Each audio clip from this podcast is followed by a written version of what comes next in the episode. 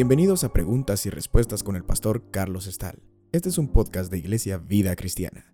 Puedes participar enviando tus preguntas al correo preguntasbiblicas@vidacristiana.org.gt. Nos han hecho la siguiente pregunta. ¿Por qué en la Biblia aparece mucho la mención de los eunucos? Y ahora ya no se oye mucho al respecto, como por ejemplo en el caso del libro de Esther. ¿Sigue existiendo eso? Bueno, habría que hacer un análisis, un, eh, eh, estudio histórico para ver si en algunas culturas esto sigue dándose. He leído un poco al respecto y en eh, algunos lugares de la India, en algunos lugares del África, todavía no sé si en siglo XXI, pero todavía en el siglo XX aparecía esta práctica en algunas comunidades y en algunos círculos. Por supuesto, en el mundo occidental no se oye de esto. Me refiero en el sentido como aparece en las escrituras.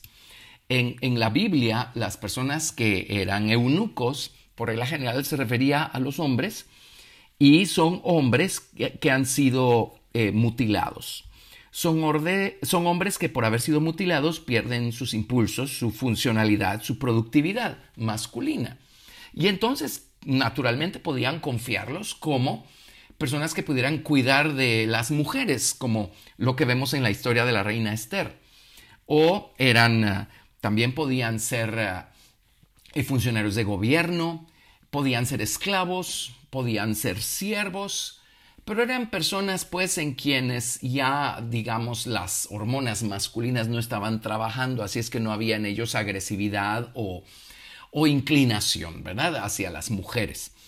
Esos son los, uh, los, eunucos en el sentido literal y siempre pues estaban relacionados con esta clase de oficios o de posiciones en, en las historias bíblicas. Ahora, vámonos por favor a Mateo capítulo 19, verso 12, porque hay algo interesante que Jesús mencionó acá. Mateo 19, 12. Y les leo, dice, pues hay eunucos que nacieron así desde el vientre de su madre, y hay eunucos que son hechos eunucos por los hombres, y hay eunucos que asimismo se hicieron eunucos por causa del reino de los cielos. El que sea capaz de recibir esto, que lo reciba. Obviamente aquí el Señor Jesucristo eh, empezó a introducir el principio del eunuco, pero el principio espiritual como un llamado, como un llamamiento hay eunucos que son hechos eunucos por los hombres, pues por supuesto, creo yo, se refiere al aspecto físico literal, ¿verdad? Una persona que es mutilada y entonces a partir de allí pues va a ser una persona muy tranquila y muy suave y una persona sin inclinaciones eh, eh, masculinas. Eh, ese es un lado, pero luego dice, hay eunucos que nacieron así desde el vientre de su madre y también dice, hay eunucos que asimismo se hicieron eunucos por causa del reino de los cielos.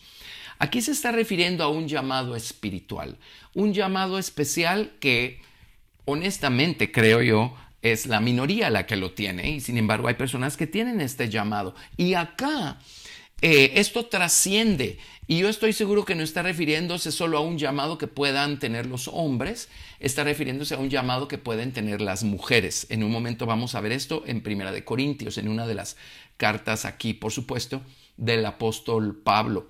Pero es el llamado a quedarse solteros. El llamado a quedarse solteros. Algunos pues ya vienen con ese llamado y otros cuando encuentran al Señor Jesucristo a lo largo del camino, entonces, pues el Señor les da la capacidad, los llama y ellos están dispuestos. Por supuesto que son personas que no van a estar lamentando su soltería el resto de su vida. Al contrario, si es un llamado legítimo por parte de Dios, son personas que van a estar felices con su condición y van a aprovechar su condición para servir al Señor eh, en esa capacidad, de esa manera. Eh, en cuanto al llamado o a la elección de dedicarse al Señor de tal manera que la persona no se va a casar, va a renunciar a su derecho y a su deseo de casarse. Esto creo yo es a lo que se refiere Isaías capítulo 56, versos 4 y 5, cuando el Señor los celebra y los alaba de una forma especial. Isaías 56 del verso 4 al 5. Voy a leer desde el verso 3. Y el extranjero que sigue a Jehová no hable diciendo, me apartará totalmente Jehová de su pueblo, ni diga el eunuco, he aquí yo soy árbol seco, porque así dijo Jehová, a los eunucos que guarden mis días de reposo, y escojan lo que yo quiero, y abracen mi pacto, yo les daré lugar en mi casa y dentro de mis muros, y nombre mejor que el de hijos e hijas, nombre perpetuo les daré, que nunca perecerá. Y luego habla de los extranjeros. Pero una, una promesa maravillosa para los eunucos, dice, les daré nombre mejor que el de hijos e hijas, nombre perpetuo les daré que nunca perecerá. Obviamente aquí no se está refiriendo a, a la condición física únicamente. Hay personas que eran eunucos eh, físicamente hablando y no por eso eran personas piadosas o estaban sirviendo al Señor. Simplemente, a lo mejor ni siquiera fue voluntario, fueron obligados, esa fue su situación y pues eh, siguieron siendo eunucos el resto de su vida. Esto no los convierte en personas merecedoras de un galardón especial por parte del Señor necesariamente. Tiene que estarse refiriendo a un llamado, a un llamado, a una renuncia que han elegido hacer de manera voluntaria. Eso sigue siendo válido, sigue siendo actual y sigue habiendo personas que eligen por este camino. Por supuesto, tiene que ser un llamado. Ahora, vámonos a 1 Corintios capítulo 7, del 5 al 9. Y el apóstol Pablo nos dice lo siguiente, 1 Corintios capítulo 7, del 5 al 9. Y cuando se trata de un llamado espiritual, entonces allí ya no hay distinción entre hombre o mujer. Hay, hombres y mujeres que pueden hacer la elección de quedarse solteros y dedicarse así a servir al Señor con gozo, con gratitud, con alegría y con todas sus fuerzas y con todo su corazón para el resto de sus vidas. En 1 Corintios 7, pues, del 5 al 9, dice, no os neguéis el uno al otro. Aquí está hablando de la relación matrimonial, por supuesto. No os neguéis el uno al otro a no ser por algún tiempo de mutuo consentimiento para ocuparos sosegadamente en la oración y volved a juntaros en uno para que no os tiente Satanás a causa de vuestra incontinencia. Mas esto digo por vía de concesión, no por mandamiento. Quisiera más bien que todos los hombres fuesen como yo. Pero cada uno tiene su propio don de Dios, uno a la verdad de un modo y otro de otro. Digo pues a los solteros y a las viudas, que bueno les fuera quedarse como yo. Pero si no tienen don de continencia, cásense, pues mejor es casarse que estarse quemando. Aquí Pablo claramente habla de un don especial, el don de continencia. Dice, si no tienen el don de continencia, olvídense, esto no es para ustedes, Dios no los ha llamado a caminar de esa manera. Pero Pablo obviamente era una persona soltera para que diga cosas como, digo pues a los solteros que bueno les fuera a quedarse como yo. Pablo seguramente pues si ese era el caso tenía el don de continencia y él dedicó su energía, su tiempo, todo para servir al Señor. Es un don, es un llamado. Entonces el apóstol Pablo dice, quisiera más bien que todos los hombres fueran como yo. Qué maravilloso sería que todos dedicáramos la totalidad de nuestra vida al Señor y a servir al Señor, hombres y mujeres. Pero Pablo, que es una persona sabia y bien balanceada, dice, pero cada uno tiene su propio don de Dios, uno a la verdad de un modo y otro de otro. Y entre paréntesis, pues aquí inserto si nosotros no tenemos ese don y estamos casados. No por eso estamos sirviendo menos al Señor que las personas que tienen ese don. Y no por eso vamos a ser galardonados menos que las personas que tienen ese don. Pero una persona que consciente y voluntariamente eligió quedarse soltero para dedicarse al Señor, claro que va a ser galardonado por eso de manera especial. Vámonos a 1 Corintios 7 del 24 al 40. Es un texto grande, se los voy a leer. 1 Corintios 7 del 24 al 40. Cada uno, hermanos, en el estado en que fue llamado, así permanezca para con Dios. En cuanto a las vírgenes, no tengo mandamiento del Señor, mas doy mi parecer, como quien ha alcanzado misericordia del Señor para ser fiel. Tengo pues esto por bueno a causa de la necesidad que apremia que hará bien el hombre en quedarse como está. Estás ligado a mujer, no procures soltarte. Estás libre de mujer, no procures casarte. Eh, abro paréntesis nuevamente acá. Aquí lo tienen. Dice, miren, o sea, si pueden quedarse solteros y darle así todo su tiempo, energía, esfuerzo y toda su vida al Señor, ¡qué maravilla! Pero ya nos dijo unos versículos antes, pero si no tienen el don, olvídense, se van a estar quemando, cásense. Sigo leyendo, verso 28. Más también si te casas, no pecas. Eso le dice al hombre, al soltero. Y sigo leyendo. Y si la doncella se casa, no peca. Pero los tales tendrán aflicción de la carne y yo os la quisiera evitar. Lo que está diciendo Pablo acá es, pues una vez se casan van a adquirir responsabilidades que de otra manera no hubieran tenido. El hombre, por ejemplo, va a tener la responsabilidad de, de proveerle de casa, alimentación, vestido, educación a sus hijos, el cuidado de su esposa.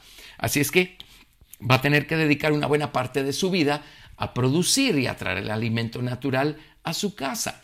Si quedará soltero, pues puede comer lo que sea y cuando sea. Eh, así es que eh, aquí hay una situación que el soltero no tiene, que el casado sí va a tener si se casa. Es lo que está diciendo Pablo acá. Y yo quisiera evitarles esta aflicción de la carne, dice. Bueno, verso 29. Pero esto digo, hermanos, que el tiempo es corto.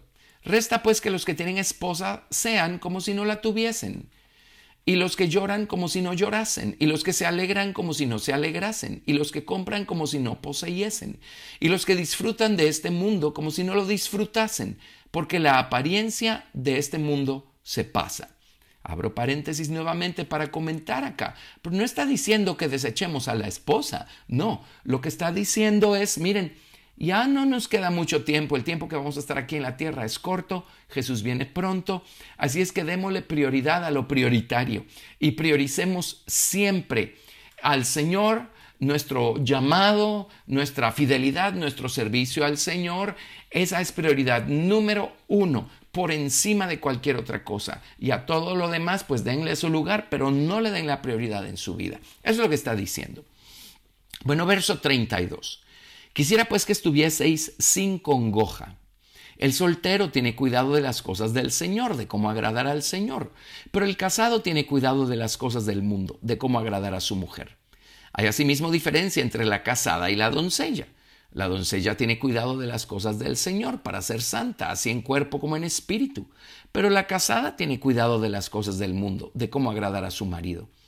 Esto lo digo para vuestro provecho, no para tenderos lazo, sino para lo honesto y decente, y para que sin impedimento os acerquéis al Señor. Pero si alguno piensa que es impropio para su hija virgen que pase ya de edad, y es necesario que así sea, haga lo que quiera, no peca, que se case pero el que está firme en su corazón sin tener necesidad, sino que es dueño de su propia voluntad y ha resuelto en su corazón guardar a su hija virgen, bien hace. De manera que el que la da en casamiento hace bien y el que no la da en casamiento hace mejor. La mujer casada está ligada por la ley mientras su marido vive, pero si su marido muriere, libre es para casarse con quien quiera, con tal que sea en el Señor. Pero a mi juicio más dichosa sería si se quedara así. Y pienso que también eh, yo tengo el Espíritu de Dios. Así es que aquí está lo que nos dice Pablo eh, por medio del Espíritu de Dios. Él es muy práctico, muy, muy práctico.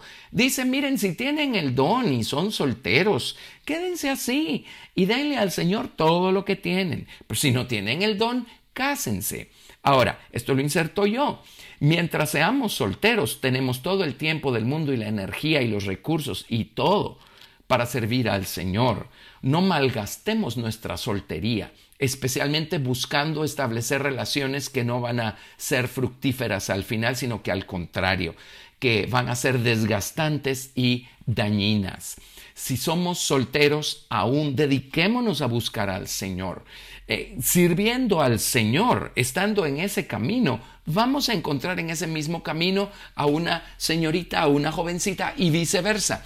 Si ella le ha dedicado su vida al Señor y está sirviendo al Señor, ella va a estar caminando por un camino eh, que se va a cruzar con el camino de un muchacho que también está sirviendo al Señor.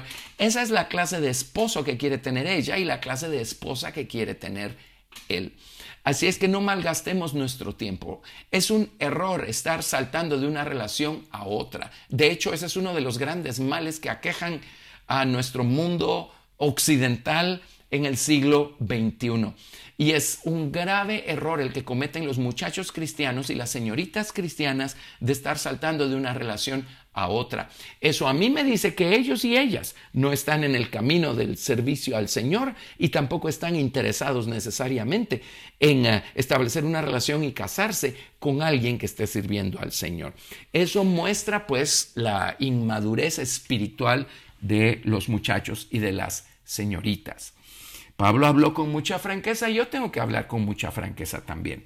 Pero si estamos dedicando nuestra soltería a buscar al Señor, a, orar, a servirlo, a caminar en sus caminos, eh, eh, estando en sus caminos vamos a cruzarnos con alguien que también está en los caminos de Dios. Y pues nuevamente, esa es la persona con quien queremos hacer el resto de nuestra vida. Entonces Pablo dice, mire, si usted no tiene el don, cásese y sirvan al Señor juntos. Pero mientras sea soltero, dele todo lo que tiene al Señor. Y si puede permanecer soltero, cuánto mejor, qué maravilla. Esos son los eunucos que se hacen a sí mismos eunucos por causa del reino de los cielos. Y también son los eunucos que nacen eunucos. En otras palabras, que el, el llamado está allí y lo han sabido siempre, ¿verdad? Eso es a lo que se refiere Jesucristo en Mateo capítulo 19. Y aparte pues están los eunucos a quienes los hombres vuelven eunucos.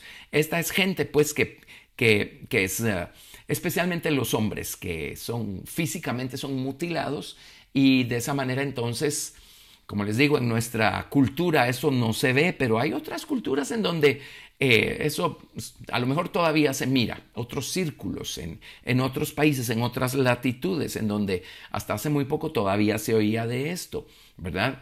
En donde pues los hacen eunucos para pues cierta posición o cierta función relacionada a lo mejor con su religión o con su tradición o con su cultura, ¿verdad? Pero eso en esencia y muy a grandes rasgos son los eunucos. Gracias por escuchar Preguntas y Respuestas con el pastor Carlos Estal. Recuerda que puedes participar enviando tus preguntas al correo preguntasbiblicas@vidacristiana.rg.gt y quédate atento al siguiente episodio porque tu pregunta puede ser la siguiente a responder.